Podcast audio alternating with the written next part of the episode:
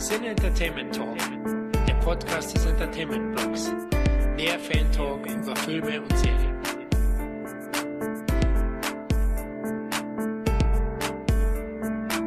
Willkommen, liebe Zuhörerinnen und Zuhörer, zu einer Sonderausgabe des Cine Entertainment Talks. Denn heute geht es komplett um die Veröffentlichung jetzt auf Video von Jörg Bauer und Florian Wurfbaum. Und hey Leute, ich habe euch hier bei mir. Hier ist der Jörg, hallo. Ja, hier ist Florian, hallo Christoph, hallo Leute. Ich freue mich aufs Thema. Und ja, ich habe, wir haben, ihr seid hier versammelt, um einfach mal komplett dieses Buch zu durchleuchten. Wer, wie, was, wann, wo und vor allen Dingen warum. Und um es ganz einfach zu machen und richtig am Anfangspunkt von allem anzufangen, gehen wir in die Kindheit zurück. Jörg, kannst du dich erinnern an deinen ersten Kontakt mit Video, Videothek oder generell so dem, ja, ich sag mal, aufgenommenen Medium jenseits von Kino? Was war das? Das war bei mir, mir wurde es ja fast in die Wiege gelegt, sagen wir es mal so. Meine Eltern hatten ja ein äh, Elektrogeschäft, also ein großes Elektrohaus mit Werkstatt und hin und her. Und äh, wir hatten natürlich diese ganzen neuesten Fernseher äh, und Radiorekorder. Äh, das war alles bei uns im Laden. Wir hatten eine Plattenabteilung, wo ich als Kind schon äh, dann Musik gehört habe und so. Und irgendwann kam dann mal bei uns ins Geschäft auch ein Videorekorder. Und äh, das war für mich dann wie, wie Science Fiction. Also dass man dann wirklich sagen konnte, man hat ein Programm aufgenommen und konnte es später irgendwann anschauen. Bei uns Kindern, ich, ich habe ja einen jüngeren Bruder, der ist anderthalb Jahre jünger wie ich, der Sven, und wir zwei haben immer alles zusammen gemacht. Und wir haben immer Fernsehen geschaut. Wir haben Edgar Wallace geschaut. Edgar Wallace war ja damals ein großes Highlight im Fernsehen, weil damals lief ja eigentlich sonst gar nichts. Es gab ja drei Programme. Da lief dann vielleicht mal der blaue Bock oder Dalli Dalli, der große Preis mit Wim Tölke und da war dann wirklich der Wim und Wendelin waren dann oder Wum und Wendelin das große Highlight der Woche am Donnerstagabend. Und ähm, dann gab es wirklich ein Edgar Wallace,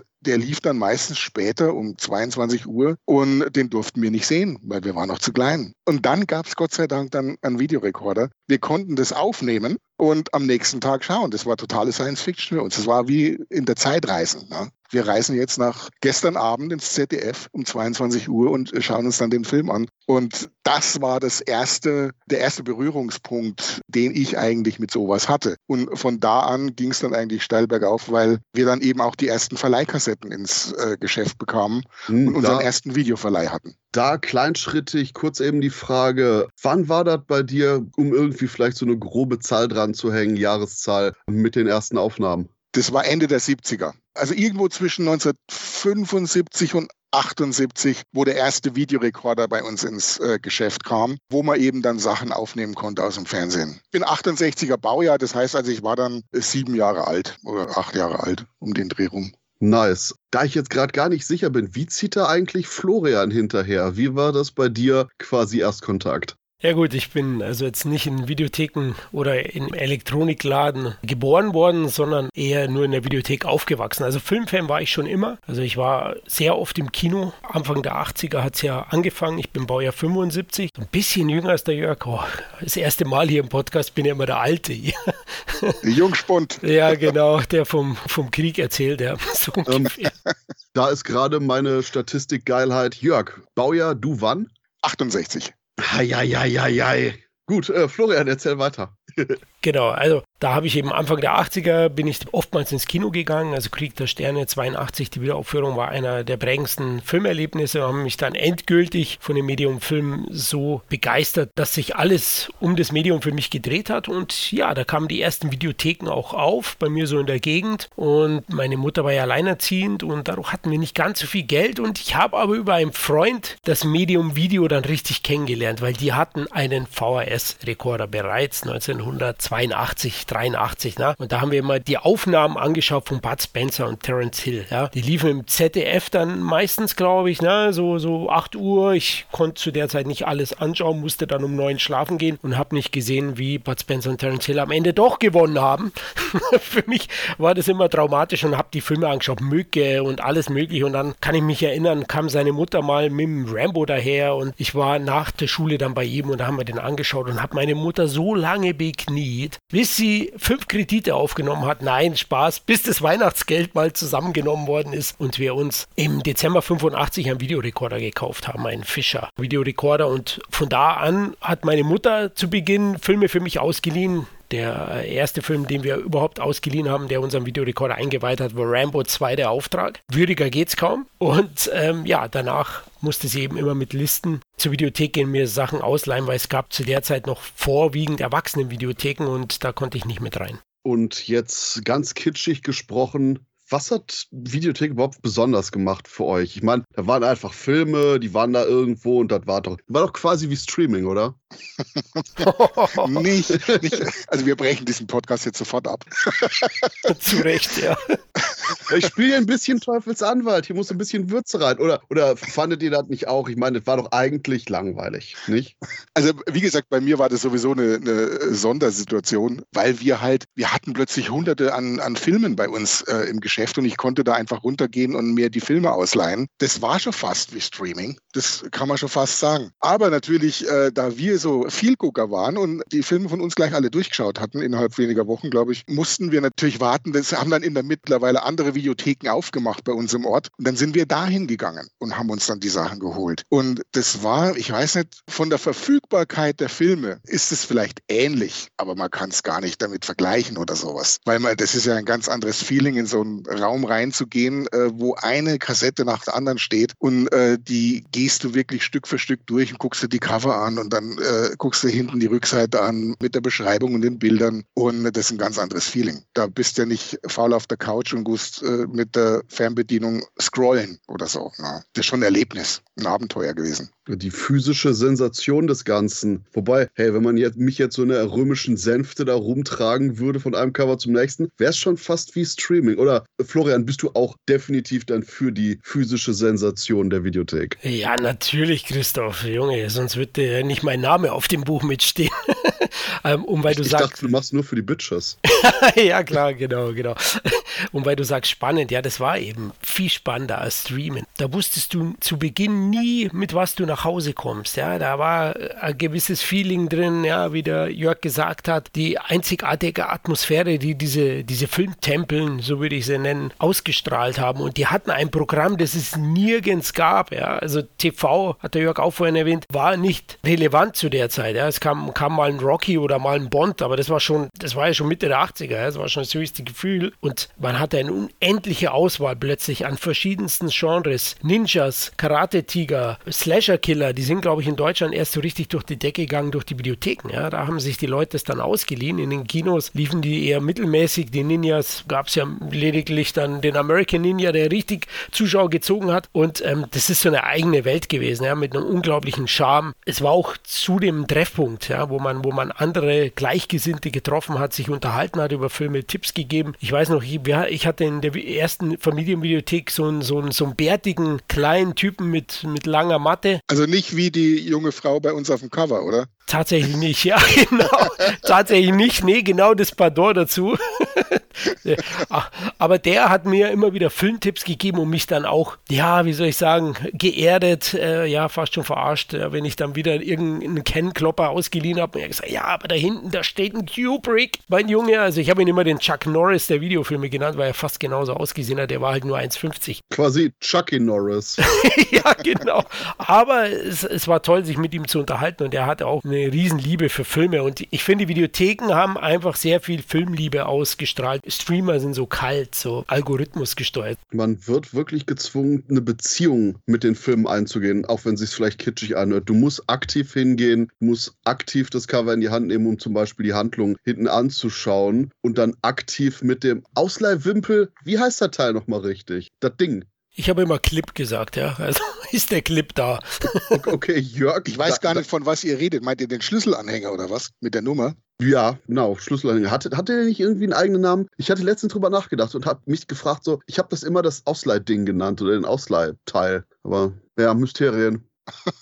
Also, was ich ja bei, bei Streaming so scheiße finde. Ich sag's einfach, wie es ist. Was wirklich scheiße ist, ist diese Übersättigung, weil du hast einen Film, du guckst da rein und dann gefällt er dir nicht und dann machst du nach zehn Minuten aus und gehst in den nächsten. Und das machst du einen ganzen Abend lang, hast zehn Filme angefangen und lässt es irgendwann sein oder sowas. Bei Video gehst du in eine Videothek. Die meisten Filme hast du noch nicht gekannt. Ein paar Blockbuster gab's, den rennst du erst mal drei Wochen hinterher, bis du einen kriegst, weil meistens die Filme damals nur ein oder zweimal da waren. Und dann hast du das Ding und dann guckst du das Ding auch durch von Anfang bis zum Ende. Auch wenn du jetzt dann irgendwie mal einen Film bekommen hast, den du eigentlich gar nicht wolltest, aber es war nichts anderes da, dann schaust du den Film und zwar von Anfang bis zum Ende. Und auch wenn er nicht ganz so gut ist. Den hättest du bei Streaming schon längst ausgemacht, aber manchmal werden die Filme einfach erst nach einer halben Stunde so richtig gut und du lernst die Filme erst richtig kennen und dann hast du da richtig klasse Sachen entdecken können. Na? Und das machst du halt bei Streaming nicht, weil da siehst du wirklich, dass viele Leute nach äh, ein paar Minuten schon wieder abschalten oder sowas. Das gab es bei Video nicht. Wir haben alles geschaut.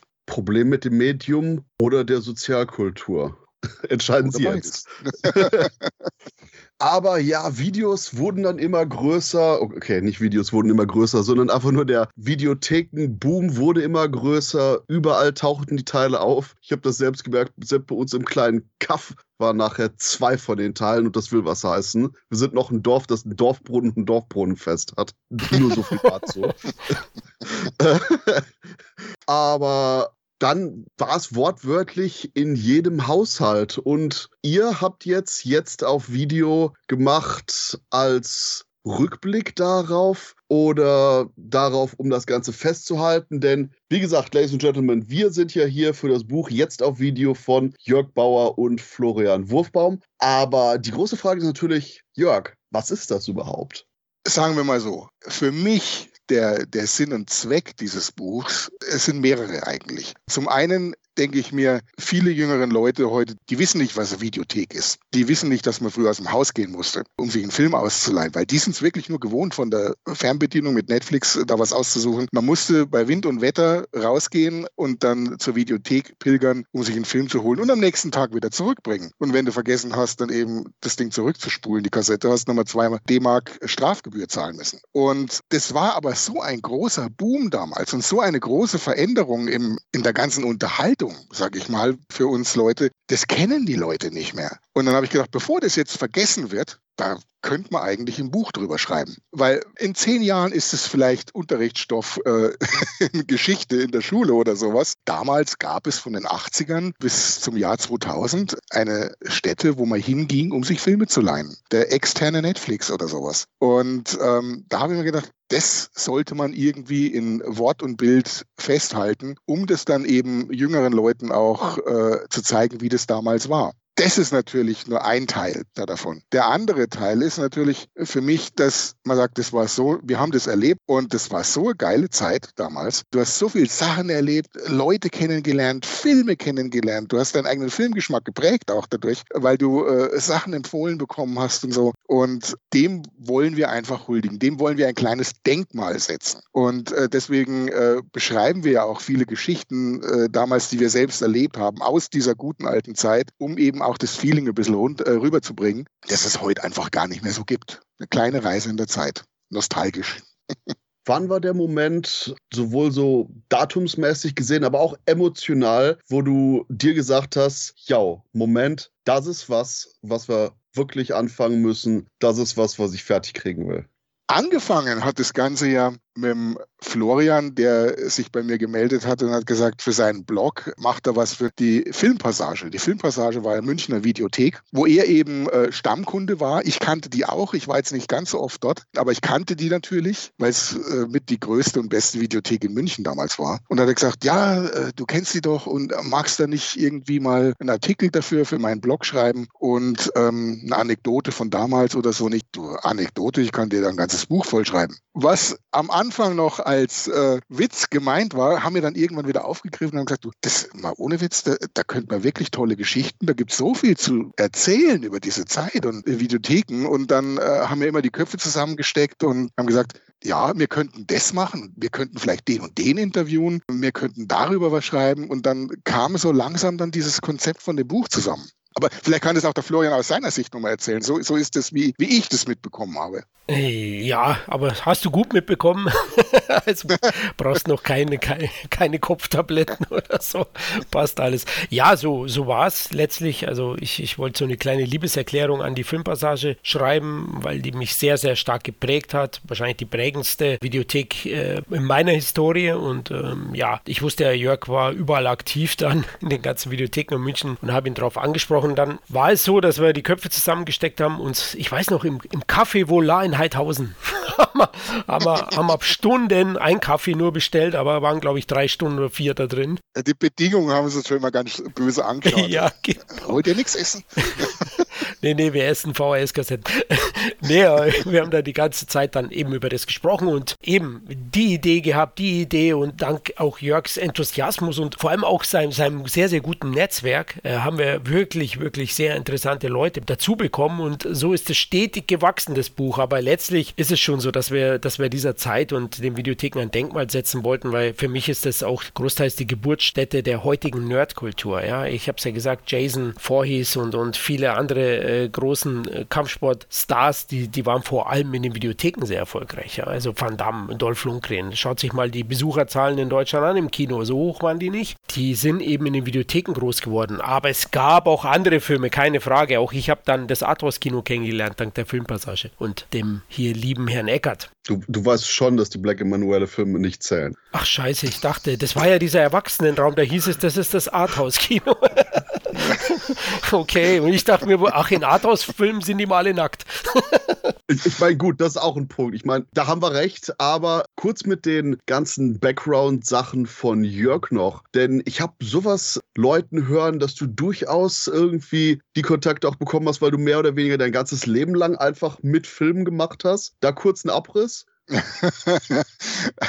äh, vielleicht, ja. Also ich denke schon, dass da äh, meine guten Connections äh, eine Rolle gespielt haben, weil ich eben seit 1999 im Filmgeschäft arbeite. Also ich, ich bin 1986 nach München gekommen und war Einzelhandelskaufmann, habe ich gelernt. Ich habe Waschmaschinen verkauft. Aber ich war immer ein brutaler Filmfan. Ich war eben in einem Elektrogeschäft, wie bei meinen Eltern, nur halt dann in München. Und dann habe ich nonstop Überstunden geschoben und von meinen ganzen Überstunden habe ich mir dann äh, ein Video Videorekorder, ich habe mir mehrere Videorekorder gekauft, weil man wollte ja auch kopieren und so weiter. Und äh, dann habe ich mir Videorekorder gekauft, ich habe mir einen Laserdisplayer, ich habe mir Surround-Anlage gekauft und alles. Ich war immer bestens ausgerüstet. Und äh, dann irgendwann kam dann halt mal die DVD dann auch auf den Markt und ein Freund von mir, der Norbert, der hat bei der Kinowelt gearbeitet im Filmverleih und der hat gesagt, du Jörg, äh, die machen jetzt bei uns äh, DVD-Abteilung auf. Ruf doch mal die Miriam an, da hast du die Nummer und äh, sag, du kennst dich aus und bist großer Fan und äh, vielleicht kommst du da irgendwie rein. Und gemacht, getan, äh, hab da angerufen und zwei Wochen später hatte ich den Job nach meinem ersten äh, Vorstellungsgespräch dort, weil ich bin dahergekommen und wusste, was DTS ist und hin und her. Und dann war ich bei der Kinowelt und seitdem mache ich eigentlich DVD. Ich bin Produktmanager für DVDs immer die ganze Zeit gewesen. Das heißt also, ich habe ähm, von der Filmbestellung, vom Material über die Covergestaltung, Menügestaltung bis zur Produktion von Bonusmaterial eigentlich alles gemacht dort. Und was ich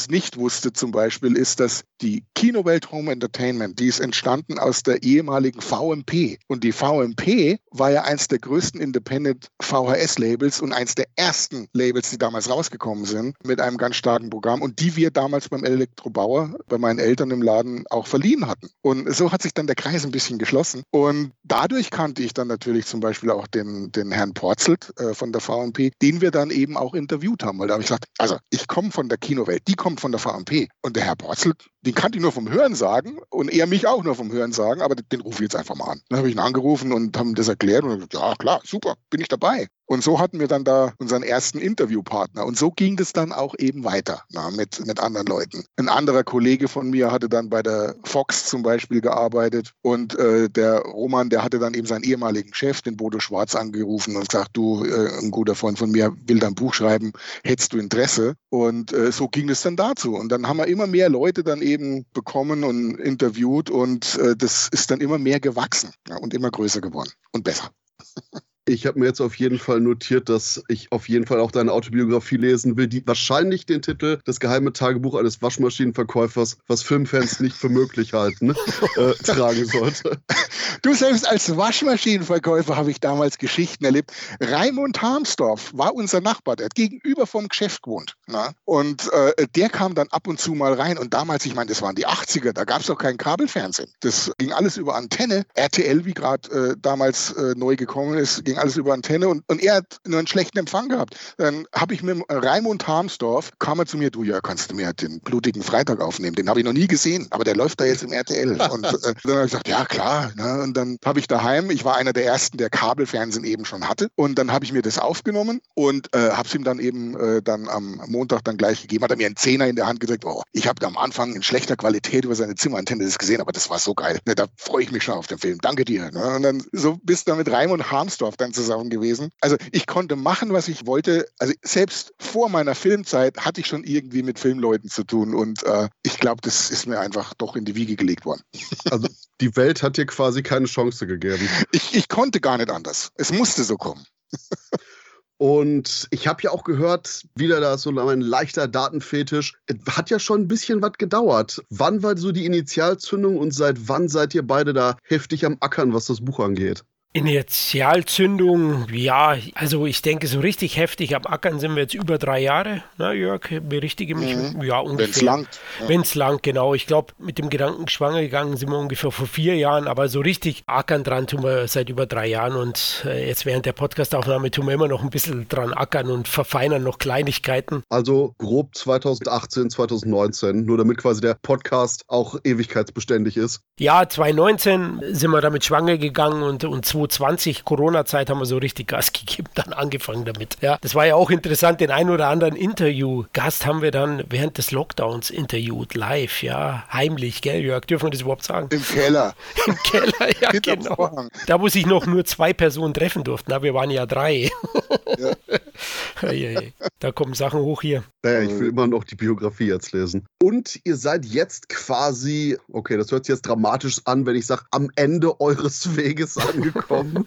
Aber zumindest was das Buch angeht, oder? Habt ihr irgendwas, wo ihr sagt, so, eigentlich könnten wir jetzt noch die nächsten äh, 20 Jahre dran arbeiten? Oder ist das jetzt ein Punkt erreicht, wo ihr ernsthaft sagt, okay, ich bin echt stolz auf das, was wir jetzt haben, it ist gut jetzt? Also ich denke mal, wir könnten bestimmt, also es macht, weil es auch so viel Spaß macht, ganz ehrlich, an diesem äh, Buch zu arbeiten. Also von mir aus könnte ich gerne noch die nächsten 20 Jahre dran arbeiten, aber ich glaube, wir haben uns irgendwann mal das Ziel gesetzt, wir haben 400 Seiten, mehr dürfen es nicht werden und die sind jetzt pickepacke voll. Ja? Also wir haben auch noch Sachen, die jetzt einfach nicht reinpassen. Deswegen haben wir gesagt, jetzt irgendwann muss es ja mal erscheinen. Wir können jetzt nicht äh, noch ein paar Jahre dran arbeiten und äh, dann ist es nur ein Ding, was die Leute sich erzählen, es muss einfach mal wirklich jemand in der Hand haben und lesen können. Deswegen haben wir gesagt, jetzt ist fertig, wir haben genügend Material, wir haben ja einen großen Bogen, wir haben ja, äh, wir, wir machen einen Bogen von Anfang an, von Mitte, Ende der 70er, wo es den ersten, die ersten Verleihvideos gab, noch bevor es Videotheken gab, bis eben dahin, wo dann die Videotheken alle ausgestorben sind. Und das heißt, wir haben einen schönen Bogen gespannt und haben äh, den gut ausgefüllt mit, mit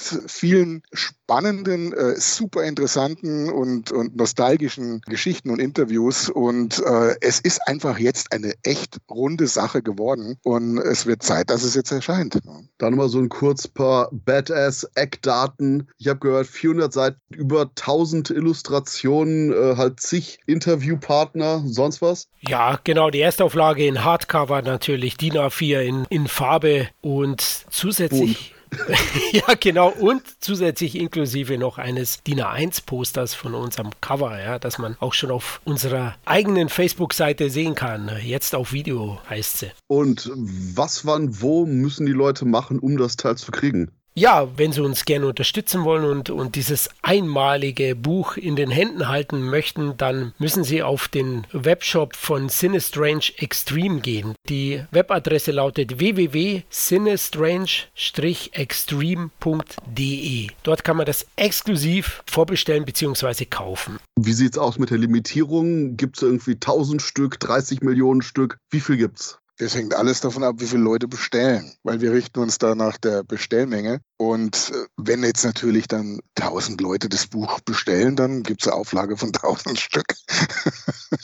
und äh, natürlich bestellen wir dann noch jede Menge mehr, aber wir brauchen natürlich ungefähr eine, eine Zahl, an die wir uns da richten können. Und von da aus äh, werden wir das dann alles planen. Also ganz genau können wir jetzt die Auflage jetzt gar nicht sagen. Sehr gut. Was war das Schwierigste bei dem Buch? Das, wo ihr gesagt habt, uff, Haare rauf Alarm, Wutmomente, holy shit, was aber im Endeffekt trotzdem gelungen ist. Ich würde sagen, die Interviews. Nicht, dass die jetzt keinen Spaß gemacht hätten, aber eben weil sie so Spaß gemacht haben, ist immer mal als Beispiel äh, äh Detti Ruth von der VCL. Der Florian und ich, mir, äh, ich habe mit, mit dem Daddy einen Termin ausgemacht. Wir treffen uns an einem Vormittag um 10 Uhr bei ihm im Büro und da rechnen wir jetzt mal ein, ein bis zwei Stunden für das Interview. Wir kommen dahin. Er fängt das Erzählen an, wir fragen und er erzählt und erzählt und erzählt. Und am Ende sind wir dann fast zwei volle Tage bei ihm gesessen. Wir haben also unendliche Stunden, ich weiß gar nicht, wie viel das am Ende waren, aber wir haben zwei Tage voller Interview vom Daddy Ruth. Und jetzt kannst du natürlich nicht sagen, wir nehmen jetzt zwei Tage und klatschen das auf auf 1000 Seiten als Interview, das musstest du irgendwie zusammenbringen. Jetzt musst du das natürlich auch erst einmal von einem, wir haben das alles aufgenommen, mit dem Rekorder, mit dem Handy, erst einmal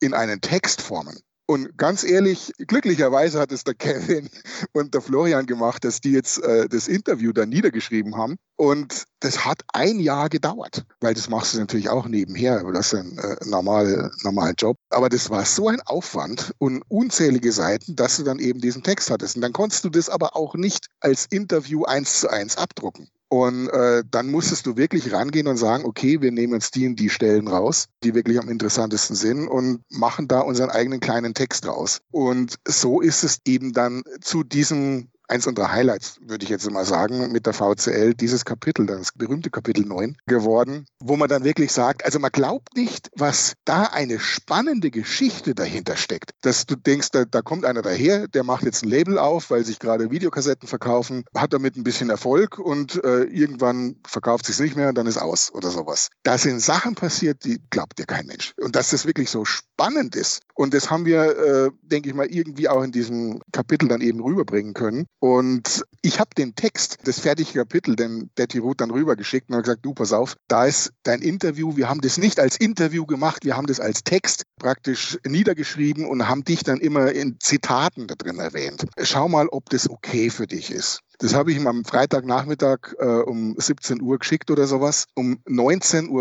Uhr klingelt mein Handy, ist der Daddy dran. Du, das war so spannend, ich konnte gar nicht aufhören zu lesen. Und dabei habe ich ja selber erlebt, aber das war so toll und so weiter. Äh, das, das war wirklich spitze und ich bin so froh und das, also das hätte er sich gar nicht vorstellen können. Also das war ein riesiges Lob. Ich war da gerade vom Fressnapf gestanden, äh, Katzenfutter kaufen. Ich war draußen, es war arschkalt. Ich war mit dem Handy da gestanden und ich habe mich so gefreut, dass es so gut angekommen ist von dem, der das erlebt hat. Ich habe gedacht, der zerreißt es in der Luft. Ne? Aber Gott sei Dank nicht. und er war heilfroh. Und dann waren wir heilfroh, dass es tatsächlich so gut funktioniert, wie wir es äh, uns vorgestellt haben. Aber das war ein langer Weg und das war wirklich das Schwierigste. So viel Informationen, so viel coole, tolle Stories wirklich zu komprimieren und dann auch mal irgendwann sagen zu müssen, also das tun wir jetzt weg, weil wir nehmen einfach die andere Story. Das tut dann schon irgendwo weh, aber muss man machen. Ne? Und da als Ausgleich, Florian, was war das, wo ihr vielleicht gedacht habt, holy shit, das kriegen wir gar nicht auf die Reihe, wo sich aber im Endeffekt dann entpuppt hat, dass es eigentlich super easy war? Gab es da sowas? Oder war alles schwierig einfach? Oh Gott, also es war, war schon vieles schwierig. Man muss ja, man muss ja allgemein sagen, das ist ein unabhängiges Projekt, wie der Jörg gesagt hat. Wir beide arbeiten. Jörg hat seine Katzen, ich meine Kinder und, und da muss man, muss man sich jede Minute rausschneiden aus seiner Timeframe und das ist schon, schon allein das war schwierig, ja, teilweise. Und deswegen dauert es auch ein paar Jahre. Und es gab einige Sachen, klar, das Interview mit Daddy Root, äh, auch das zu strukturieren, zu komprimieren, wie Jörg sagt, da, da haben wir einige Kämpfe gekämpft, ja, da waren wir zum Glück meistens einer Meinung, ja, das, der Jörg und ich haben da super harmoniert. Aber was ich mir vorgestellt habe, war natürlich letztlich eine Sache wie das Layout. Das habe ich, habe ich wirklich sehr, sehr viel Respekt davor gehabt, weil wir wollten gewisse Art von Layout. Wir wollten es einerseits übersichtlich, andererseits auch irgendwie bunt, wild. Es sollte diese Zeit auch auch spiegeln, sollte sehr stark bebildert sein, soll abwechslungsreich bebildert sein. Ähm, und da hatte ich wirklich großen Bammel davor, dem Layouter das zu vermitteln und dann auch den ersten Schuss von ihm zu bekommen. Und ich glaube, Jörg, da waren wir beide dann am Ende froh, wo wir, wo wir die ersten Seiten gesehen haben, wo wir sagen, yes, der hat das verstanden. Also ich hatte großen Respekt vom Layout, aber am Ende hat sich das dann doch als easy herausgestellt.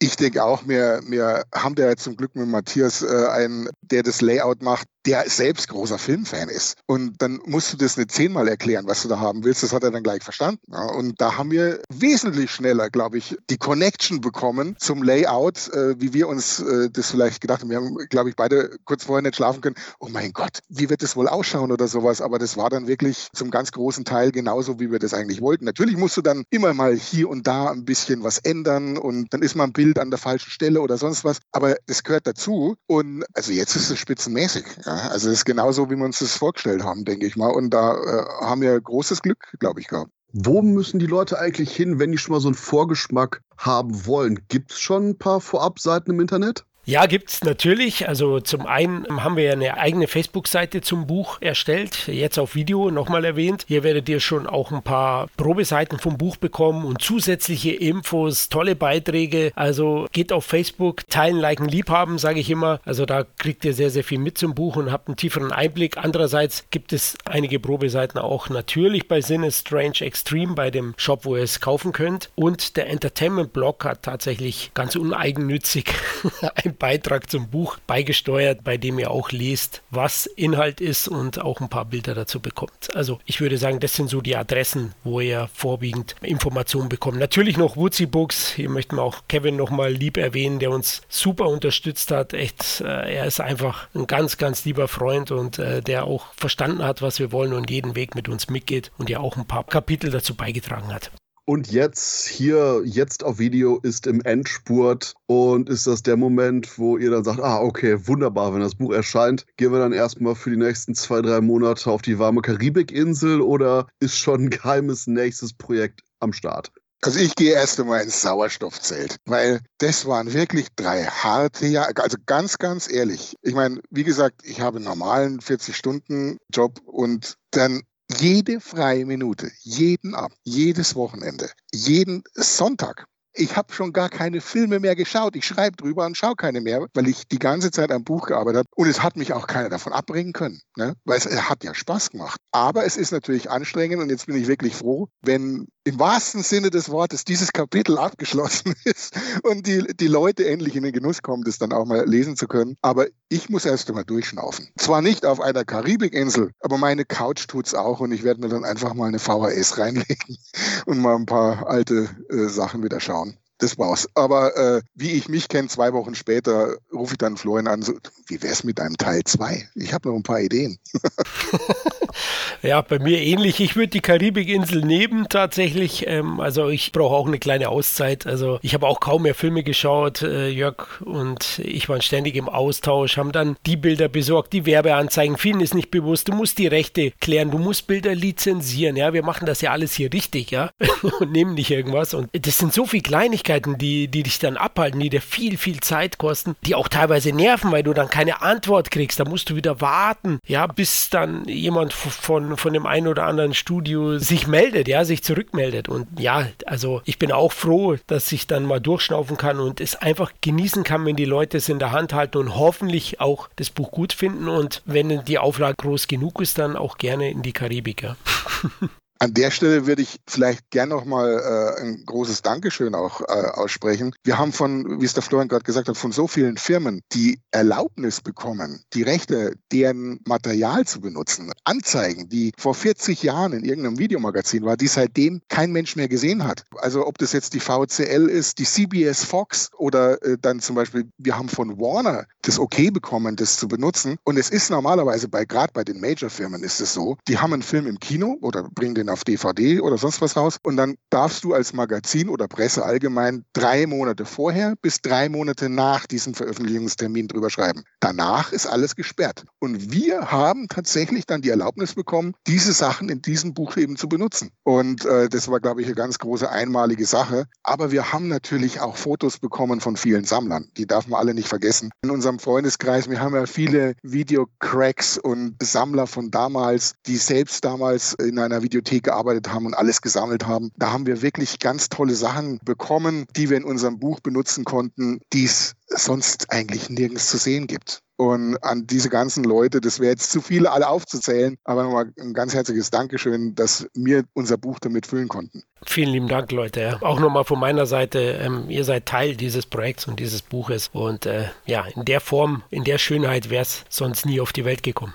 Da kann ich nur sagen, mein Gott, ich bin echt heiß drauf, jetzt das fertige Teil in den Händen zu halten. Und liebe Zuhörerinnen und Zuhörer, ihr denkt dran, das wunderbare jetzt auf Video Hardcover-Buch gibt es bei sinistrange-extrem.de und der Vorverkauf geht bis zum 14. Januar. Deswegen haltet euch daran und vor allen Dingen, wenn ihr es nachher haben solltet und diesen Podcast quasi im Jahr 3000 hört, wahrscheinlich sind wir dann immer noch in irgendeiner Form da. Internet, Technologie sei Dank. Und deshalb schreibt uns, wie euch das Buch gefallen hat. Was habt ihr gemocht? Was waren eure eigenen Erinnerungen auch generell an diese Zeit? Und vielleicht was für ein, zwei kleine Anekdoten hat das Buch vielleicht so im Hinterkopf freigerüttelt, wo man denkt, oh ja, damals, damals die Zeit in der Videothek. Jörg und Florian, danke, dass ihr die Zeit genommen habt und vor allen Dingen, lieben Zuhörerinnen und Zuhörer, danke fürs Zuhören und bis zum nächsten Mal. Danke, ciao. Sin Entertainment Talk, der Podcast des Entertainment Blogs. Mehr Fan Talk über Filme und Serien.